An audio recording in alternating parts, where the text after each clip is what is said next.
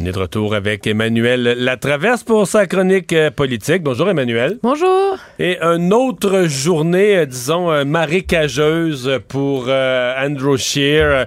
Il y a plein d'affaires. Il y a les libéraux qui mettent, bon, on est encore sur les propos d'Andrew Scheer sur l'avortement. On diffuse, c'est pas c'est Mélanie Joly la première qui a diffusé une entrevue d'un leader d'un mouvement pro-vie, pro-anti-avortement qui dit avoir eu des garanties d'Andrew Scheer. Monsieur Scheer avait un point de presse pour expliquer tout ça à la fin de la journée. C'est suite d'un mauvais feuilleton préélectoral. Je pense qu'on peut dire ça comme ça. Une mauvaise semaine, vraiment. Là. Mais une mauvaise semaine, absolument. Pourquoi? Parce que premièrement, cette semaine, c'est les conservateurs qui sont mis les pieds dans les plats avec l'entrevue d'Alain Reyes euh, au journal dans lequel il disait que les députés seraient pas libres de déposer des projets de loi là-dessus. Bon, il y a eu tout le patinage qui a suivi et qu'on connaît. Et là, ben les, les, libéraux, c'est comme un cadeau pour eux. Ils disent, bon, on va battre le fer pendant qu'il est chaud, essentiellement. Mais, mais, c'est, mettons, ces vieilles entrevues-là qui datent de... Mais ça, c'est pas une vieille entrevue. Elle date d'une semaine, une semaine. Elle date d'une semaine, et c'est là que euh, qu'une question, tu sais ce que veulent faire ressortir les, libéraux, c'est soulever le débat. Est-ce que M. Scheer dit la même chose à, tous les Canadiens?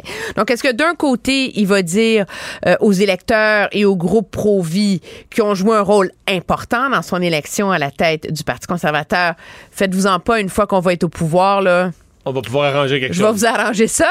Puis qui va dire au reste des électeurs canadiens que non, son gouvernement ouvrira pas ça. C'est un peu ce que laisse entendre cette entrevue qu'a donné euh, le président du groupe It Starts Right Now, dont l'objectif premier là, est de recruter des députés et des candidats pro-vie. Lui dit que M. Scheer leur a donné la garantie que tous les votes euh, sur des questions de conscience seraient des votes libres et euh, incluant les ministres incluant les ministres. Parce que j'ai vu ça dans son entrevue en repensant à ce que tu m'avais dit plus tôt cette semaine ou la semaine passée, ben mais sur comment, comment Andrew Scheer pourrait s'en sortir. Là. Oui, et c'est sûr que ça passe par là, mais le problème, c'est que M. Scheer est rattrapé un peu par ses déclarations passées, parce que quand il a été chef en 2017, il a toujours dit que ce serait un enjeu euh, libre et que tous pourraient voter comme il l'entendait. Donc, cette nuance-là... Mais il pourrait exiger conseil des, ministres, des ministres, pas conseil des ministres, il l'a jamais fait. Ça fait une semaine que ça dure. Pourquoi les conservateurs ont attendu aussi longtemps? Écoutez, je comprends pas. Mais enfin, aujourd'hui, M. Scheer a essayé d'être clair.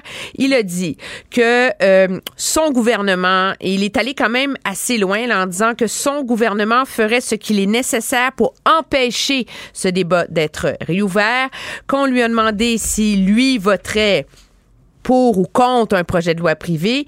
Il dit, je vais m'opposer... projet de loi privé, pour les gens moins familiers, c'est que l'hypothèse, c'est toujours que le gouvernement ne déposera pas de projet de loi si les conservateurs sont élus, mais un député d'arrière-ban, un député qui, qui, est très proche des groupes religieux, pourrait, lui, concocter son projet de loi et le déposer et là, il faudrait voir comment que chacun voterait s'il y a un vote libre. C'est ça l'histoire, là. C'est ça l'histoire, mais c'est sûr que c'est par le biais, de toute façon, on s'entend, c'est par le biais de ces députés-là que le mouvement pro-vie essaie de faire pression sur le gouvernement canadien. Il y a eu, à l'époque de M. Harper, euh, deux motions, trois projets de loi privés qui ont été euh, déposés à l'époque. Donc, oui, c'est un, c'est pas un problème, c'est une réalité politique et c'est la, la liberté là, des députés euh, de déposer des, projets de loi privés. Quand des conservateurs sous M. Harper ont déposé des projets de loi pro-vie, donc anti-avortement, il y avait des libéraux qui les appuyaient. De mémoire. Il y en a eu des libéraux qui les appuyaient. Mais là, c'est, moi, je trouve c'est l'ironie de toute cette histoire-là, c'est que M. Trudeau, qui est très féministe, très pro-choix, à la veille de la dernière élection en 2015, a comme établi une règle très claire au sein du Parti libéral en disant quiconque veut se présenter sur la bannière libérale, dorénavant, c'est la nouvelle règle, Mais ça, devra juste depuis M. Trudeau. signer un engagement, là, euh, une profession de foi pro-choix.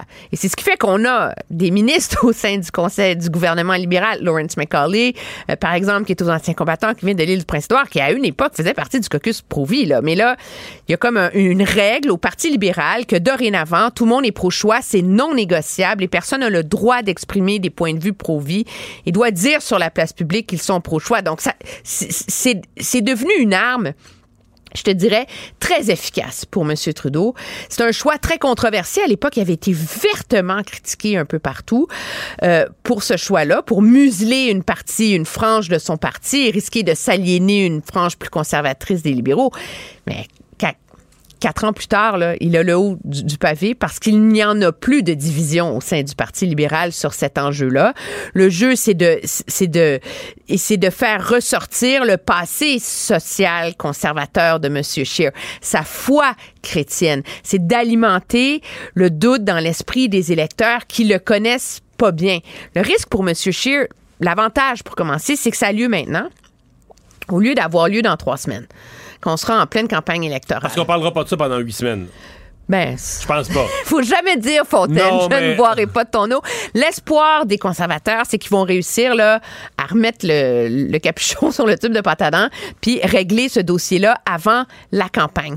Mais ça va quand même avoir, moi je pense, nuit sérieusement à M. Scheer. Ça va avoir rappelé euh, à des électeurs qui veulent qui sont vraiment contre cette aile-là du Parti conservateur, les accointances de M. Scheer avec le mouvement pro-vie, avec la droite sociale, euh, sa foi, l'importance que ça joue dans sa vie. Et M. Scheer est rendu au point où il a pu plaider sur toute la tribune, dire, on, on lui a demandé aujourd'hui, en quoi est-ce que votre foi catholique va avoir un impact sur votre façon de gouverner. Il a beau se lever et dire, comme premier ministre, je vais gouverner pour tous les Canadiens, mes points de vue personnels sont personnels, il est affaibli. C'est comme si un gros nuage là euh, euh, de droite conservatrice euh, dangereuse qui, plane au-dessus de son nuage. C'est ce que voulaient faire les libéraux. Et M. Scheer va avoir, je pense, potentiellement une certaine difficulté à, dissiper euh, ce nuage-là, entre autres parce qu'il n'a pas totalement l'autorité non plus qu'avait M. Harper qui a dû faire face au même problème pendant un nombre d'années électorales. le risque aussi, c'est qu'on se retrouve en campagne électorale. Imagine ce qui va arriver là, quand la caravane du chef va débarquer dans un comté où il y a un député pro-vie. Tout le monde va y partir après. Tout le monde va lui demander Bonjour, Monsieur euh, Brad Trust ou Monsieur Intel, allez-vous déposer un projet de loi privé sur l'avortement, etc., etc. Les conservateurs vont vouloir cacher le candidat, puis là, on va recommencer à en parler encore. Là. Donc, euh, il y a un risque sérieux, à moins qu'il y ait un soudain relance d'une immense discipline dans ce parti-là. Et pendant ce temps-là, il faut dire l'essentiel, c'est que les conservateurs sont sur la défensive avec ce sujet-là donc ne sont plus à l'attaque. Donc les libéraux, pendant ce temps-là, tu sais, quand l'opposition est plus à l'attaque, les libéraux font leur bilan, font leurs annonces. Tout à coup, les, libéraux ont une marguerite là, sur le coin de la bouche, puis un petit ah brin de paille, sur le coin de la bouche. Ils s'amusent, ils distribuent des chèques à droite et à gauche dans toutes les provinces et sur tous les sujets. Tout se règle hein, très rapidement. Tu as vu, entre autres, euh, l'enjeu de l'argent pour les réfugiés ben, avec Québec. Ben, oups, ça c'est réglé. Ça se règle un peu partout. On n'a pas besoin de défendre les choix de M. Trudeau sur le débat sur les débats, combien de débats il va y avoir, etc., etc. Eux, euh, ils sont à l'attaque et donc euh, ils s'en sortent très bien en ce moment. Là. Ben, parlons-en. Euh, entente, donc ça a été annoncé en cours d'après-midi, juste avant qu'on entre en onde. 250 millions, c'est le montant de compensation du gouvernement fédéral euh, versé pour euh, l'accueil, les dépenses que le Québec a fait dans l'accueil des migrants. Oui, on est loin du 36 millions que Ottawa avait initialement à faire au gouvernement Couillard, on s'entend, hein? Mais M. Legault avait demandé jusqu'à 300. Là. M. Legault avait demandé jusqu'à 300, on a négocié, on a regardé les chiffres. Du côté de Québec, je peux vous dire, j'ai fait les appels, on est très content. Ils disent, écoutez, là, on a réglé à 250, ça revient à ce dont on a besoin. Et surtout, Québec a eu la chose qu'il voulait le plus, c'est l'engagement d'Ottawa de s'engager dans les de s'occuper de ce problème-là dans, dans les dans les années à venir. C'est pas un chèque de 250 millions. C'est pas un chèque de 250 millions, merci, bonsoir, on s'en va à la maison. Parce que des réfugiés, des demandeurs d'asile qui vont se pointer à la frontière québécoise, que l'État québécois va devoir loger, prendre en charge, etc., ça n'arrêtera pas demain matin. Et donc, Québec voulait une garantie que Ottawa continuerait à compenser euh, la province de Québec. L'ironie aussi, c'est que depuis que le gouvernement Legault est au pouvoir, à Ottawa, on dit on va pas régler les réfugiés sans que l'ensemble du dossier immigration soit réglé. Mais là, finalement, deux semaines du déclenchement des élections, on s'est dit qu'un tien vaut mieux que deux, tu l'auras. C'est une entente de plus, un dossier de plus de régler. On se comprend que pour les libéraux euh, à Ottawa, pour M. Trudeau et compagnie, C'était pas pensable. C'est le genre de dossier, là, tu veux, j'ai appelé ça plutôt dans l'émission un grelot, là. C'est le genre de. Tu veux, pas, tu veux pas qu'un grelot comme ça sonne pendant la campagne électorale, puis que quand tu te promènes au Québec, là, tu te fais demander de l'argent pour un dossier pas réglé, qui rappelle toute la crise des migrants puis la frontière. Tu veux qu'une affaire de, comme ça soit réglée. Euh? Non, non, mais c'est ça. Et c'est très, très clair que du côté du bureau de, de M. Trudeau, en, en, ce moment, surtout avec Québec, on est en mode euh, règlement euh, vitesse grand V. Là. tous les dossiers, je veux dire, qui depuis l'arrivée au pouvoir de M. Legault se sont quand même réglés dans les dernières semaines. Je veux dire, c'est surréel. Je veux dire, euh, la main-d'œuvre, le, tramway, euh, après ça, euh, le logement social, les réfugiés.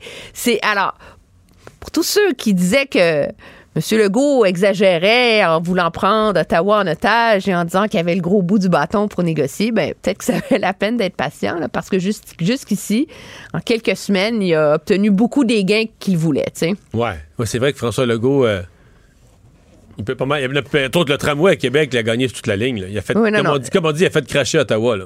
Ben, il a fait cracher Ottawa, mais lui va devoir payer pour Montréal aussi. aussi là. Donc, je pense que moi, je pense que ça rentre dans la catégorie euh, plutôt des ententes où tout le monde s'est calmé, là, puis tout le monde a mis de l'eau dans son vin. Moi, ce qu'on me dit, c'est que euh, Christian Dubé, le président du Conseil du Trésor, a été absolument clé dans ces négociations-là. Au lieu d'arriver avec l'idée de tirer sur la couverte pour gagner sur toute la ligne, dire, écoutez, là, tout le monde veut une entente, on va en trouver une.